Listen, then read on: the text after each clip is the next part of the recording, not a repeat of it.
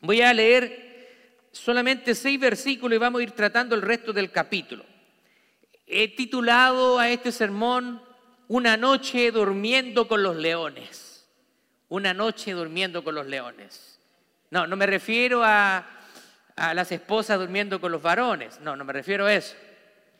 Sino que me refiero al capítulo 6 de Daniel, donde él literalmente pasa la noche en un foso de los leones. Por favor, si está conmigo, vamos a ponernos de pie y vamos a leer Daniel los primeros seis capítulos, versículos, perdón, del capítulo 6. Dice así, pareció bien a Darío constituir sobre el reino 120 sátrapas. Estos sátrapas eran ciertos gobernadores, supervisores que tomaban cuidado de ciertas provincias, que gobernasen en todo el reino. Había 120 de ellos, y sobre ellos tres gobernadores, de los cuales Daniel era uno, a quienes estos sátrapas diesen cuenta para que él no fuese perjudicado. Se da cuenta, habían 120, pero después habían tres más importantes y uno de ellos era Daniel. Pero Daniel mismo era superior a estos sátrapas y gobernadores. Ponga atención lo que dice la palabra de Dios, porque había en él un espíritu superior. Y el rey pensó en ponerlo sobre todo el reino. Versículo 4, entonces los gobernadores y sátrapas buscaban ocasión para acusar a Daniel en lo relacionado con el reino, mas no podían hallar ocasión alguna o alguna falta porque él era fiel. Y ningún vicio ni falta fue hallado en él. Versículo 5, entonces dijeron aquellos hombres, no hallaremos contra este Daniel ocasión alguna para acusarle, si no la hallamos contra él en relación con la ley de su Dios. Versículo 6, entonces estos gobernadores y sátrapas se juntaron delante del rey y le dijeron así, Rey Darío vive para siempre. Qué aduladores, ¿eh? Por favor, tome asiento. Aduladores, ahí tirándole flores al rey Darío. Tenían un plan maquiavélico estos hombres. Bueno, vamos a ver todo el capítulo, pero vamos a ir tratándolo durante el sermón. Eh, continuamos con nuestra serie en el libro de Daniel que hemos llamado Esperanza que motiva fidelidad. Ahora, en este capítulo no estamos hablando del mismo Daniel del capítulo 1. En el capítulo 1 estamos viendo que Daniel era un teenager, era un adolescente, 17, 18 años, pero en este capítulo, en el capítulo 6, ya han pasado una buena cantidad de años. ¿Cierto? Había una canción, dice, son 20, son 30, 40, 50, un año más, ¿qué más da? Así que para Daniel habían pasado los años y Daniel en este capítulo 6 ya tiene un poco más de 80 años. 80 años. ¿Cómo es considerado una persona de 80 años hoy en día? Tercera edad, ¿cierto? Algunos ya dicen este no sirve para nada pero un anciano. Pero acá vemos que Daniel todavía estaba activo. Y nuevamente su fe es puesta a prueba una vez más. Pero nosotros vemos acá que Daniel ha permanecido fiel. ¿Se imagina 80 años sirviendo al Señor? 80 años. Y dice que ha permanecido fiel. Él nunca se ha descarriado, nunca se ha alejado del Señor, sino que se ha mantenido intachable durante toda su vida. Ese es el tipo de personas que nosotros tenemos que ser. Personas fieles a Dios y personas constantes. No personas iracundas que un día sí, un día no, hoy día, hoy día no tengo ganas de ir a la iglesia, me quedo en la casa, me voy de shopping, me voy a hacer otras cosas. No, Seamos fieles al Señor. Hay mucha gente que comienza a seguir a Dios y viven apasionados y cuando se convierten quieren hacerlas todas. Quieren hacerlas todas, se conviertan con lo que llamamos el primer amor. Pero años después esa misma gente cambia. Algunas se alejan de Dios, otras ya no se involucran, y algunas son solamente espectadores que vienen a la iglesia. No, pastor, a mí déjeme sentadito nomás, yo no quiero hacer nada, no me quiero involucrar, no quiero estar ni muy dentro ni muy afuera.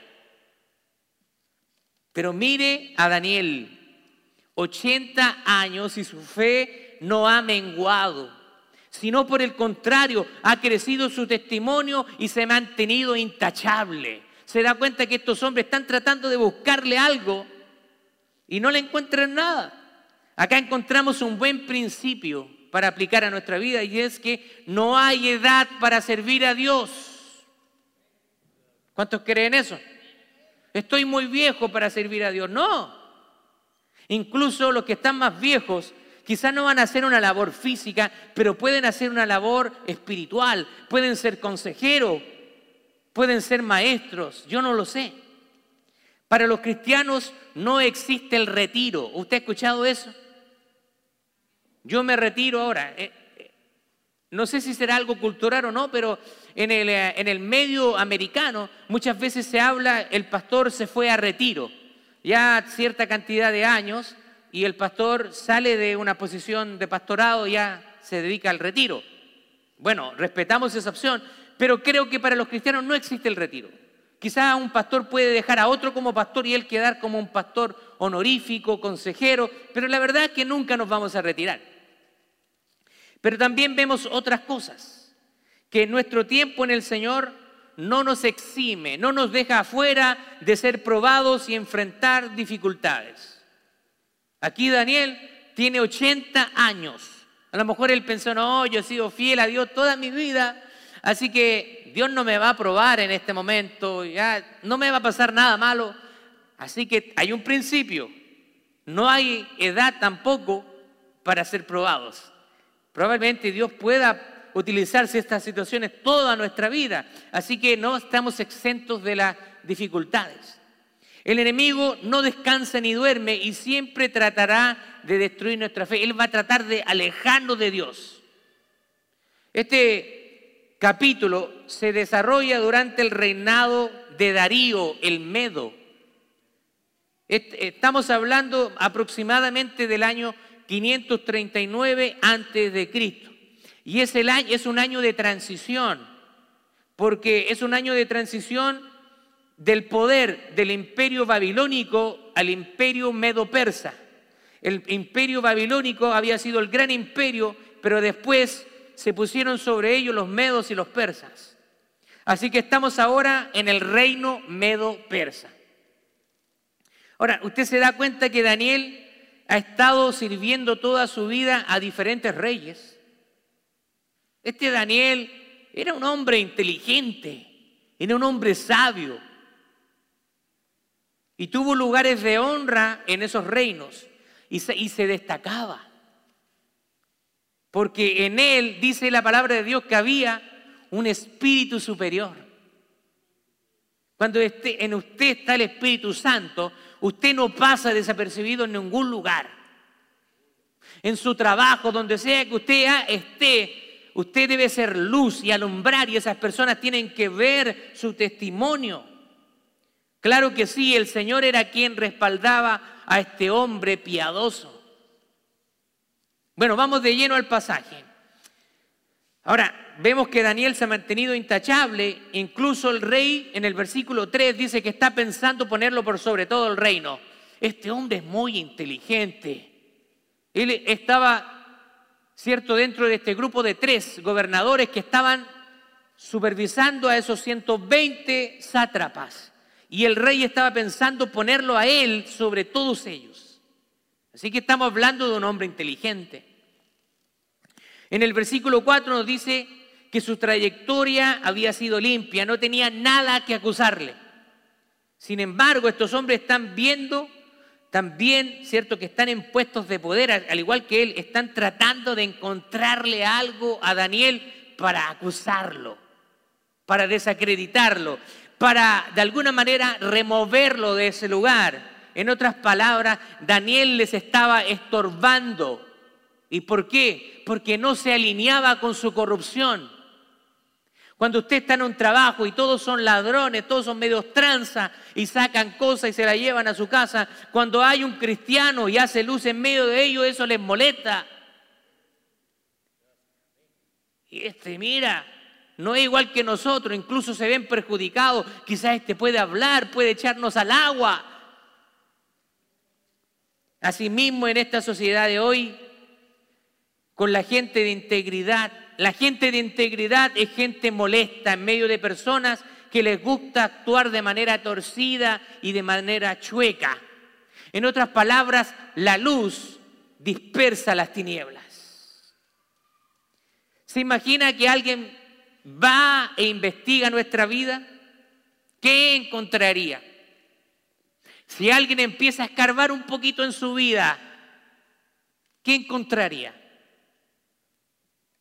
Yo me voy a poner, por ejemplo, para que no lo voy a poner, por ejemplo, a ninguno de ustedes, para que no se sienta atacado. Pero si yo, como pastor, Marcelo Castro, alguien viniera aquí, a ver, vamos a ver al pastor Marcelo aquí, vamos a ver su currículum, su vida, a ver, vamos acá. ¿Qué está haciendo? ¿Cuál es su testimonio? ¿Cuál es su situación matrimonial? ¿Sus hijos? ¿Su trabajo? No sé. ¿Qué encontraría? ¿Qué encontrarían si investigaran nuestra vida. Esto me hizo recordar cuando había nombramiento a la Corte Suprema, ¿se acuerdan? Bueno, ya, tú sabes que las noticias a veces se hacen boom y después de un tiempo ya se olvidan, ahora está el tema de la guerra.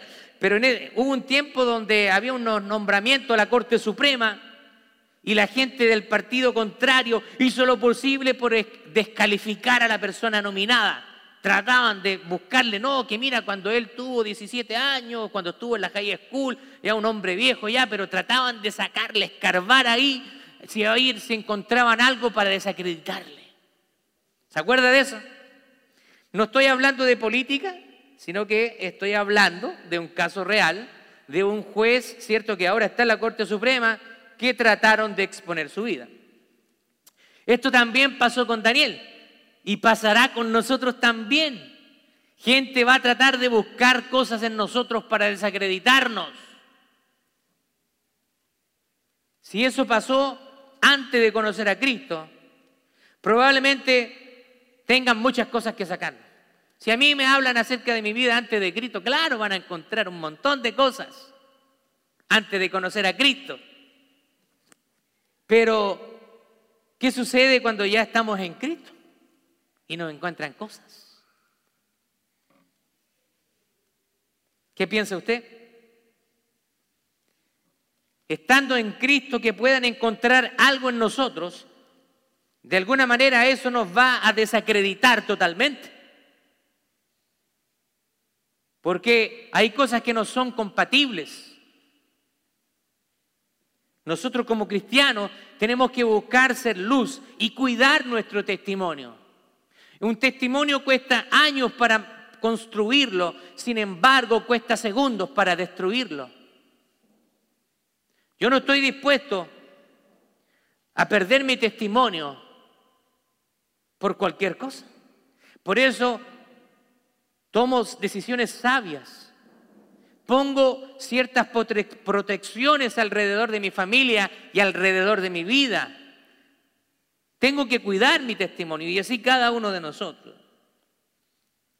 Pero Daniel se mantuvo firme con sus convicciones a través de su testimonio y luego llegó a ocupar cargos altos. Pero ¿cómo llegó ahí? ¿Cómo llegó Daniel ahí a ocupar cargo, un cargo alto en ese reino? Hay dos claves para ello y quiero darle dos principios que son aplicables para el día de hoy para nosotros. Hay dos principios, dos principios fundamentales que están en la vida de Daniel. Primero, hacer las cosas con excelencia. Nosotros los cristianos tenemos que ser personas responsables. Si usted llega temprano a su trabajo, también llegar a la iglesia temprano. En su trabajo usted debe actuar con excelencia, hacer su trabajo bien hecho. Si el jefe se da vuelta y usted le hace ah, chipe libre, tenemos recreo, tenemos break, el jefe anda por ahí. Y llega el jefe y se ponen a trabajar. Algunos, el jefe. Eso no es ser íntegro. A usted le están pagando por hacer un trabajo. Y si usted está perdiendo tiempo en su trabajo, mirando las redes sociales, el Facebook, el Instagram, lo que publicó Pepito, Pepita, Juanito, Juanita, usted no está siendo íntegro, porque está robando tiempo que le están pagando. ¿Cuántos dicen amén a eso? Amén. Primero tenemos que hacer las cosas con excelencia, bien hechas. Los cristianos deben ser los mejores trabajadores. Son los que llegan a tiempo, los que nunca tienen faltas, los que son un ejemplo para los demás. Ayer conversábamos con, tuvimos la bendición de visitar a nuestra hermana Virgen ayer. Hermana Virgen, pasamos un tremendo tiempo con ella y nos contaba de su trabajo, y yo me daba cuenta mientras ella nos contaba que ella es una excelente trabajadora. Tenemos que ser luz, hacer las cosas con excelencia. Y el segundo, el segundo principio es tener un comportamiento íntegro. Íntegro significa que no haya nada de que nos acusen. Muchos nos enfocamos en el talento, pero no en la integridad. Por eso que muchas personas esta semana estaba, estaba eh, repasando acerca de los requisitos para el pastorado. Los requisitos para el pastorado están en Primera de Timoteo 3 y en el libro de Tito. Y hay una serie de requisitos que muchas veces los hombres parece que lo olvidan y los dejan ahí pero son requisitos que están en la palabra de Dios. Muchas veces vemos el talento, pero no vemos la integridad. Podemos tener buenos predicadores, pero si son ladrones, son mentirosos, no, no, Dios no puede obrar ahí.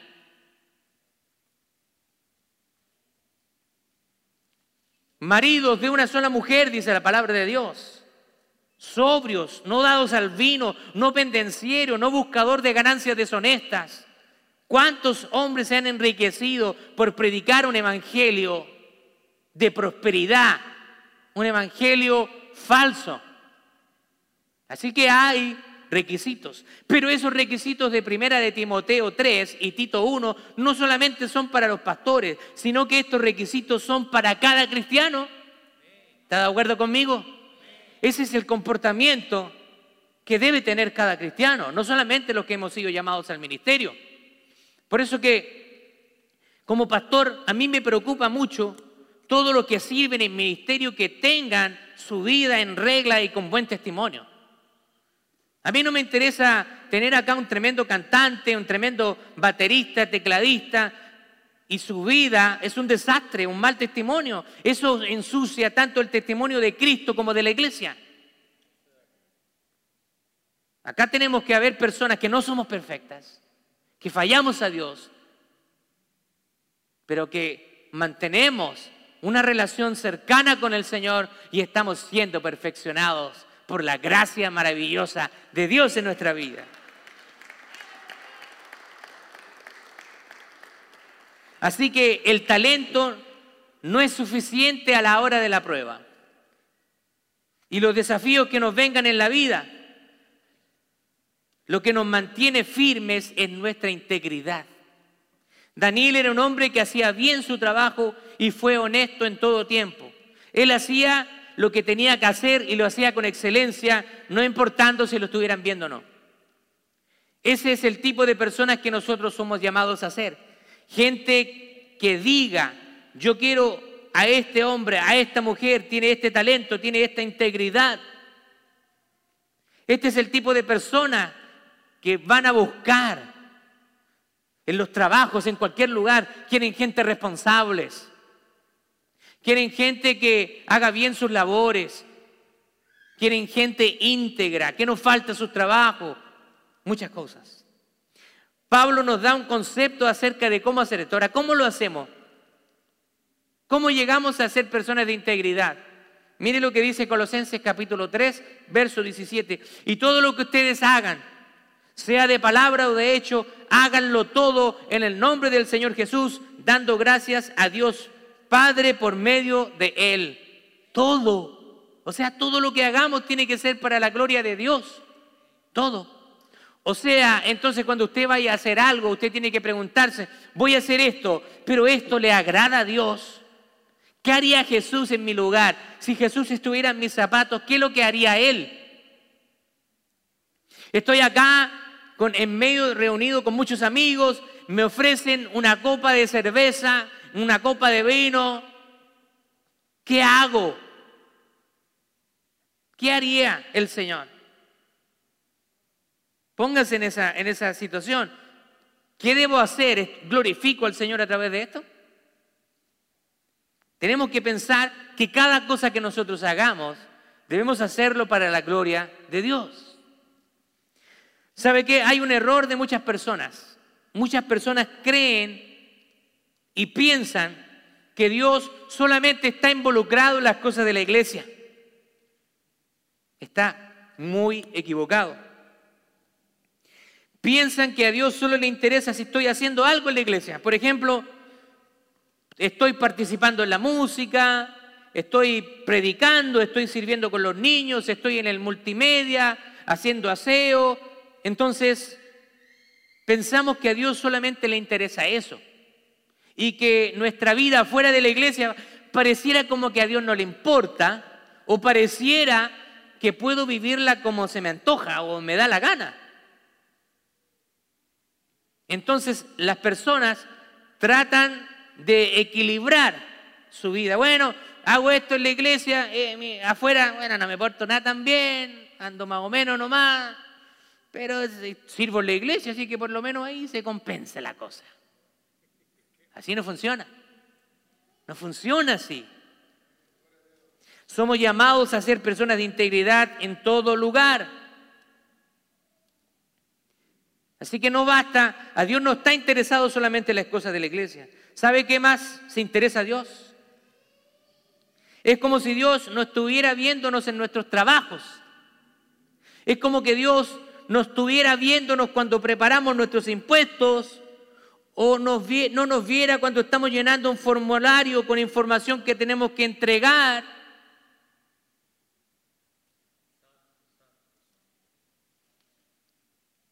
¿Estamos acá? A Dios sí le interesa si somos responsables con nuestras cuentas. A Dios le interesa si pagamos a tiempo. A Dios le interesa si somos trabajadores responsables, si somos puntuales, si hacemos bien nuestro trabajo. No podemos dejar a Dios fuera de nuestras actividades cotidianas. Dios es omnipresente. Él está en todo lugar. Ese fue el gran error de Jonás. Jonás desconocía la omnipresencia de Dios. Entonces Dios lo había llamado a predicar a Nínive y él dijo, me voy a ir lejos. Me voy a arrancar a esconder de Dios. Terminó en un gran pez. Y ese pez ¿Dónde lo vomitó a Jonás? En Nínive, donde él no quería ir y ahí el pez lo vomitó. Yo me imagino al Señor mirando a, a Jonás y diciendo, este piensa que yo no estoy acá. Él está en todo lugar. Él está en su casa. Él está en la cocina cuando usted está cocinando. Cuando usted está en el mall, ahí también está la presencia de Dios, está en todo lugar.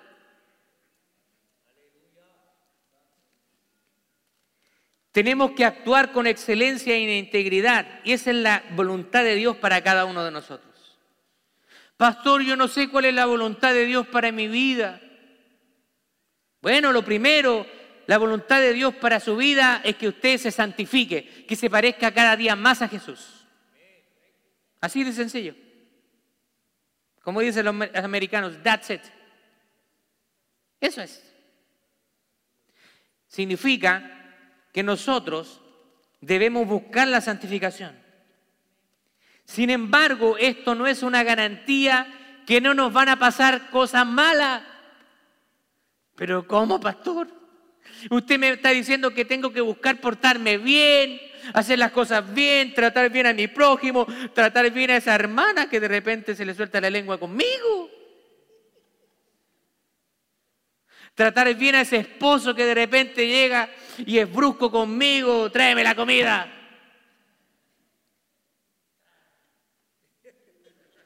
Usted me está diciendo que yo tengo que comportarme como Jesús, cuando me den en una mejilla poner la otra, y que aún así me pueden pasar cosas malas. Sí, eso es exactamente lo que le estoy diciendo. No estamos ajenos a que nos pasen cosas malas, aún siendo íntegros. El ejemplo es Daniel. 80 años ya, el pobre Daniel viejito, ya, ah, esto se le ocurrió hacer esa ley, ¿cierto? Pero él se mantiene firme. Aún nosotros somos víctimas de un mundo caído. Estamos siendo víctimas de un mundo caído. ¿O acaso usted dejará la puerta de su casa sin candado? ¿Hello? ¿O acaso usted deja la puerta de su carro abierto? ¿Hello?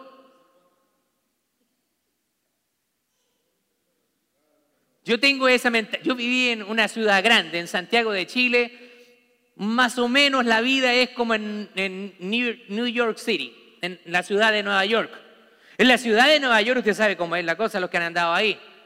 El tráfico es terrible, aquí, acá, buscando, peleando por el parking, ¿cierto? Y ni se le vaya a ocurrir dejar el carro abierto porque usted cuando regrese ya no tiene radio. En la ciudad de Memphis yo me quedé sorprendido. Ni siquiera lo vi en mi país esto. Cuando dejaban los carros en la carretera de Memphis, después de que quedaban con dificultades técnicas en Pane, literalmente vi un carro parado, parado sobre cuatro piedras. Le habían robado los cuatro rings. En Memphis, Tennessee, yo me quedé así con la boca abierta. Ni siquiera en mi país lo había visto. En México sí, me dicen. Pero lo que voy es que estamos en un mundo caído.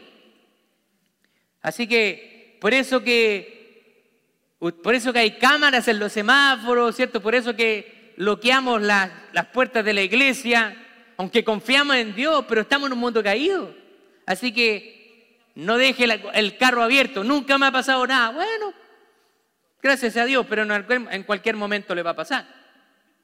Recuerdo cuando estaba recién convertido y, estaba en un trabajo y me había comprado unos zapatos nuevos, unos Skechers, pero eran suavecitos, nuevitos.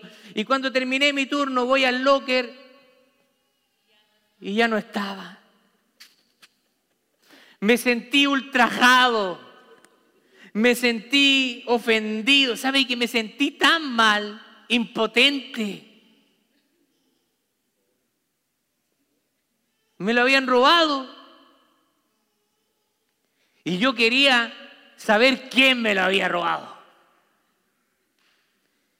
¿Y sabe qué? Empecé a orar al Señor para que me mostrara quién me robó los zapatos. De verdad. ¿Y me va a creer que Dios me mostró quién? ¿Sabe qué? Dios me mostró quién. Pero ¿sabe qué? Cuando estaba agarrando fuerzas para enfrentar a este muchacho, el Espíritu Santo me detiene y me dice, déjalo. Y me llevó esa palabra, cuando te quiten esto, te quiten todo otro, dáselo. Déjamelo a mí. No pelees por eso. No empañes tu testimonio. No te manches las manos. ¿Sabe qué? No fue fácil, fue duro. Yo regresé a mi casa, tomé el bus de regreso a mi casa y literalmente iba llorando en el bus.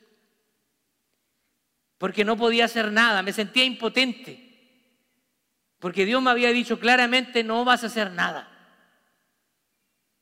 Yo voy a hacer justicia. Y con el tiempo pude ver la justicia del Señor. Dios me defendió.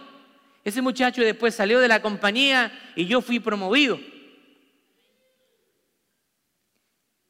Así que estamos en un mundo caído. Ser íntegro no nos garantiza que no vamos a tener ataques. Por el contrario, vamos a recibir más ataques. ¿Recuerda José? Siendo un hombre íntegro, terminó siendo acusado. La mujer de Potifar quiso tomarlo, acostarse con él. Él no asintió con esto, se arrancó y la mujer la acusó. Él trató de abusar de mí. Y José era inocente, terminó en la cárcel. ¿Dónde terminaron los amigos de Daniel? El horno de fuego. ¿Dónde está ahora Daniel? En el foso con los leones. Este mundo nos va a aborrecer porque buscamos las cosas celestiales. Mire lo que dice Juan 15, 18. Los que se interesan solo por las cosas de este mundo, los odian a ustedes, pero recuerden que primero me odiaron a mí. Palabra de Jesús. Si a ustedes los odian, recuerden que a mí me odió primero. Nos van a aborrecer. El enemigo está buscando manera de conspirar contra nosotros. Y recuerde que Él ha venido a matar, a destruir, ha venido a robar. Acá nosotros vemos a estos hombres conspirando contra Daniel. Están creando un plan para deshacerse de él. Son hombres inteligentes. Versículo 5 dice, entonces dijeron, aquellos hombres, no hallaremos contra Daniel ocasión alguna para acosarle, si no lo hallamos en relación con la ley de su Dios. No lo habían encontrado nada. Verso 6, vemos cómo llegan los gobernantes delante del rey para adularlo y para incluirlo dentro de su plan. Y esto es lo que nosotros llamamos planear y crear una gran trampa. Ellos están en contra de Daniel porque Daniel les exige integridad. No era un político como los que vemos frecuentemente ahora. Hay excepciones, pocas, pero las hay. Así que acá vemos que el edicto que hacen firmar al rey tiene intención de destruir a Daniel. Nadie podía orar a otro Dios en 30 días. Y Daniel no era eh, como esos cristianos de la secreta. Oiga, la otra vez vi una película cristiana que se llama Cristiano de la Secreta. Es una buena película, dominicana, si no me equivoco. Entonces, en esta película había un supuesto cristiano, pero que llevaba una doble vida. Él cuando iba para la, iglesia andaba con, metía la Biblia en una bolsa para que no se dieran cuenta que iba para la iglesia. Y antes de llegar a la iglesia sacaba la Biblia, guardaba la bolsa y entraba y se ponía el traje de cristiano, la actitud y todo. Y cuando salía, guardaba la Biblia y él era, hacía las de Kiko y Caco. O sea, tenía un pie en la iglesia y otro pie en el mundo. Y ahí jugaba. si puede ver la película, vea. Cristianos de la secreta. Ahora hay muchos cristianos así. Ocultan su cristianismo porque saben que no son íntegros.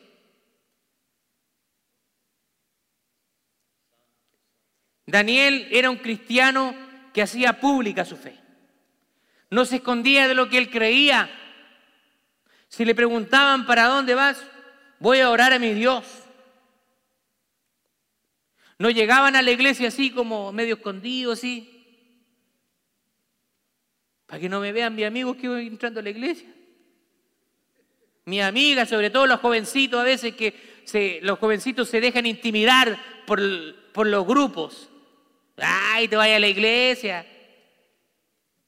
Sí, voy a la iglesia. ¿Qué hay de malo en eso? Quieren respeto hacia ellos, pero ellos no nos respetan a nosotros. Así que Daniel era un, cristiano que era un creyente que mostraba su fe. Él no tenía problema. Todos conocían su relación con Dios y él oraba tres veces al día. Estos gobernadores querían que Daniel traicionara a su Dios. O sea, querían impedir que Daniel orara. ¿Cuántas veces hemos traicionado a Dios? ¿Cuántas veces no hemos orado? ¿Cuántas veces no hemos leído su palabra? Y Daniel está a punto de perder su vida por no dejarse intimidar. La oración es importante. Todos los jueves nosotros nos reunimos a orar y a clamar a Dios. Hemos tenido tiempos hermosos, maravillosos. Se han reconciliado vidas. El Señor ha contestado peticiones. Así que le paso el dato. Jueves 7 de la tarde, 7 a 8, oración acá en la iglesia.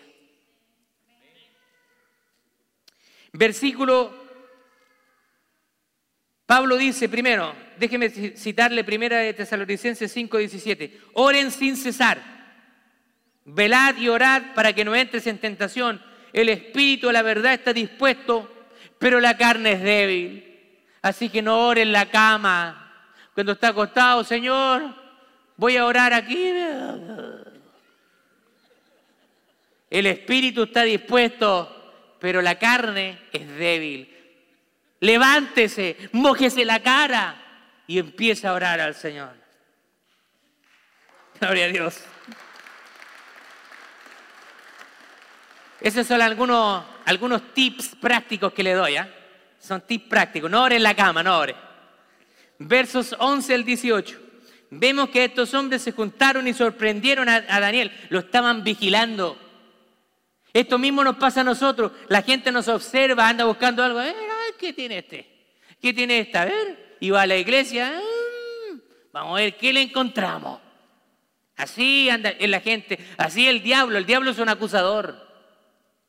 Pero ¿sabe qué? Ahí conversamos con nuestro hermano José este fin de semana y a veces dice la palabra de Dios que el diablo es un acusador. Pero ¿sabe qué? Lo peor para nosotros es que el diablo nos acusa con la verdad. Oye, mira este.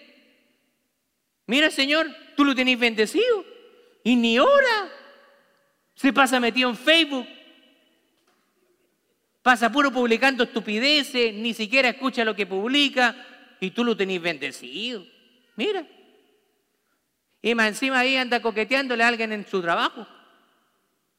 A veces, eh, a veces el diablo nos acusa con la verdad aunque él es, él es el acusador, pero él va a utilizar todo para acusarnos. Pero damos gracias a Dios que tenemos a Jesucristo, que nos ha justificado frente al Padre y podemos rodear rodillas y pedirle perdón a Dios. Así que vamos al texto. Sorprenden a Daniel orando y le exigen que cumpla el edicto. Así que van ante el rey, oye rey, mira, Pillamos a Daniel estaba orando y tú firmaste el edicto. ¡Wow! ¿Y sabe lo que sucede? El rey, al rey le hacen una encerrona, porque el rey realmente no quería hacerle daño a Daniel. Era su mejor hombre, era intachable y está consciente de eso. Mire lo que dice el versículo 14 y dice que al rey le pesó esto se, le cayó como un balde de agua fría, porque la ley de Medo Persa no podía ser abolida y él la había firmado, así que estaba obligado a cumplirla, pero él sabía que Daniel era su mejor hombre. No habían excepciones, pero el rey está pensando de cómo poder liberarlo. Él amaba a Daniel, pero pero actuó con falta de sabiduría y ahora está a punto de perder a su mejor hombre. Así que finalmente Daniel es echado en el foso de los leones y el rey le dice, el Dios tuyo a quien tú continuamente sirves, que Él te libre. Y se fue a su palacio. Dice que se acostó en ayuno, no comió, no le tocaron instrumentos, y se le fue el sueño. Así que el rey está con insomnio, pensando en Daniel que está en el foso de los leones. Y él sabe en el fondo que es injusto lo que hizo. Imagínese Daniel ahí, abrazadito de los leones, calentito, jugando como gatito así. Y el ángel de Jehová ahí con él. Gloria a Dios.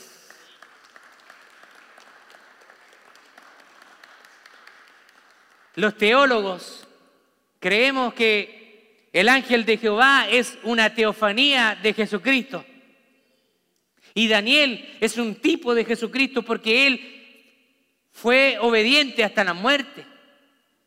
Cristo se hizo obediente hasta la muerte y muerte de cruz. Así que el, rey está con insomnio y Daniel está jugando con los leones. Yo creo que se, sube arriba, se montan los leones ahí por el foso corriendo. Dios nos, nos desafía a orar, a no claudicar y fallecer en medio de las pruebas. No falle, Dios. No reniegue de Dios. Soporte la prueba. Sepa que Dios está con usted. Dice versículo 19 al 23. El rey pues se levantó muy de mañana y apresuradamente dice que fue al foso de los leones y se acercó y le dijo, Daniel, el Dios tuyo te pudo salvar. Ahora, si se da cuenta, el, rey como que en cierto modo cree en el Dios de Daniel, porque si no, no habría ido. Oye, pero si Daniel probablemente conoce historias de Daniel que ya Dios lo había salvado, entonces fue. Hay personas que son así, como que creen y no creen en Dios, a veces como que quieren probar a Dios, pero a veces como que lo niegan. Mire lo que le dice Daniel, oh rey, vive para siempre. ¿Se da cuenta de Daniel ¿Qué integridad él podría haberle dicho? ¿Qué rey tal por cual si tú me echaste aquí? Pero mi Dios me salvó. No, él no fue un irrespetuoso. ¿Qué es lo que hizo él? Dice la palabra de Dios que fue respetuoso. Dice, oh rey, vive para siempre. Aunque él está en el foso de los leones, sigue respetando la autoridad de ese rey. Dice, mi Dios envió a su ángel, el cual cerró las bocas de los leones para que no me hiciesen daño, dice, porque fui hallado inocente aún delante de ti, oh rey, y no he hecho nada malo. Entonces dice la palabra de Dios que el rey se alegró en gran manera y mandó a sacar a Daniel del foso de los leones y dice que no había ningún rasguño en él. Y deja todo en manos de Dios porque para él no hay nada imposible. Mire lo que dice el salmista, Salmos 34, 7 el ángel de Jehová acampa alrededor de los que le temen. Nada malo le podrá pasar. Así que ahora se da vuelta la tortilla en contra de los gobernadores. Estos gobernadores ahora se enteran de que Daniel es librado, lo mandan a sacar y dice que ahora agarran a los gobernadores con sus esposas y con sus hijos y con todo lo que tenían y son lanzados. Y dice que apenas ellos tiraron a estas personas adentro, les quebraron los huesos los leones. ¿Sabe qué? Los que te acusan, los que se levanten en contra de ti, hay un ay para ellos. Porque tú eres valioso para Dios, como un hijo y una hija de Él. Y Dios es el que te defiende. Así que finalmente sus enemigos fueron destruidos. Y el rey Darío dice que empezó a escribir a todos los pueblos y naciones y lenguas que habitasen en la tierra, paz les sea multiplicada de parte mía, expuesta esta ordenanza. mire lo que hace el rey, que todo el dominio de mi reino, todos teman y tiemblen ante la presencia del Dios de Daniel, porque Él es el Dios viviente y permanece por todos los siglos y su reino no será jamás destruido y su dominio perdurará hasta el fin. Gloria a Dios. Él salva y libra y hace señales y maravillas en el cielo y en la tierra. Él ha librado a Daniel del poder de los leones. Y el versículo 28. Y este Daniel prosperó durante el reinado de Darío y durante el reinado de Ciro el persa. O sea, parece que Daniel vivió muchos años más, pero se da cuenta que el que se mete con usted, se mete con Dios. Amén. El Señor dice, mía es la venganza, yo pagaré. No se defienda a usted no se defiende. E, es una tendencia muy humana tratar de defendernos cuando nos hacen algo. Yo he aprendido a callar y a dejar que Dios sea el que nos defiende. Él los hace bien. Él lo sabe hacer bien. En algún momento, durante mi trabajo en el área de la química, estaba trabajando en un laboratorio y estaba como el encargado de desarrollo de productos. Me tocaba desarrollar algunos productos y mi jefe me llama, el manager me llama y me dice, Marcelo, me dice, tengo algunas cosas que hablar contigo. Y yo le digo, ¿de qué se trata? Me dice, ¿sabes qué? Quiero pedirte disculpas. Y yo le dije, ¿pero de qué? Si usted no me ha hecho nada. Me dice, déjame explicarte. En estos últimos días estaba a punto de firmar tu despido. Porque había una persona que estaba diciendo que tú estabas haciendo mal tu trabajo y venía constantemente a acusarte. Pero empecé a observarte desde que la primera vez que vino esta persona hacia mí y me he dado cuenta que tú eres uno de mis mejores trabajadores. Así que quiero pedirte perdón y quiero a la vez felicitarte por tu trabajo. esa, esa muchacha fue despedida.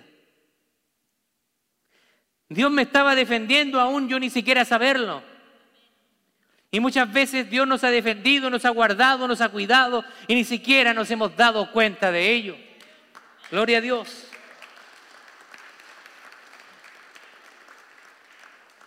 ¿Se da cuenta que Dios prosperó finalmente a Daniel y mató a sus enemigos?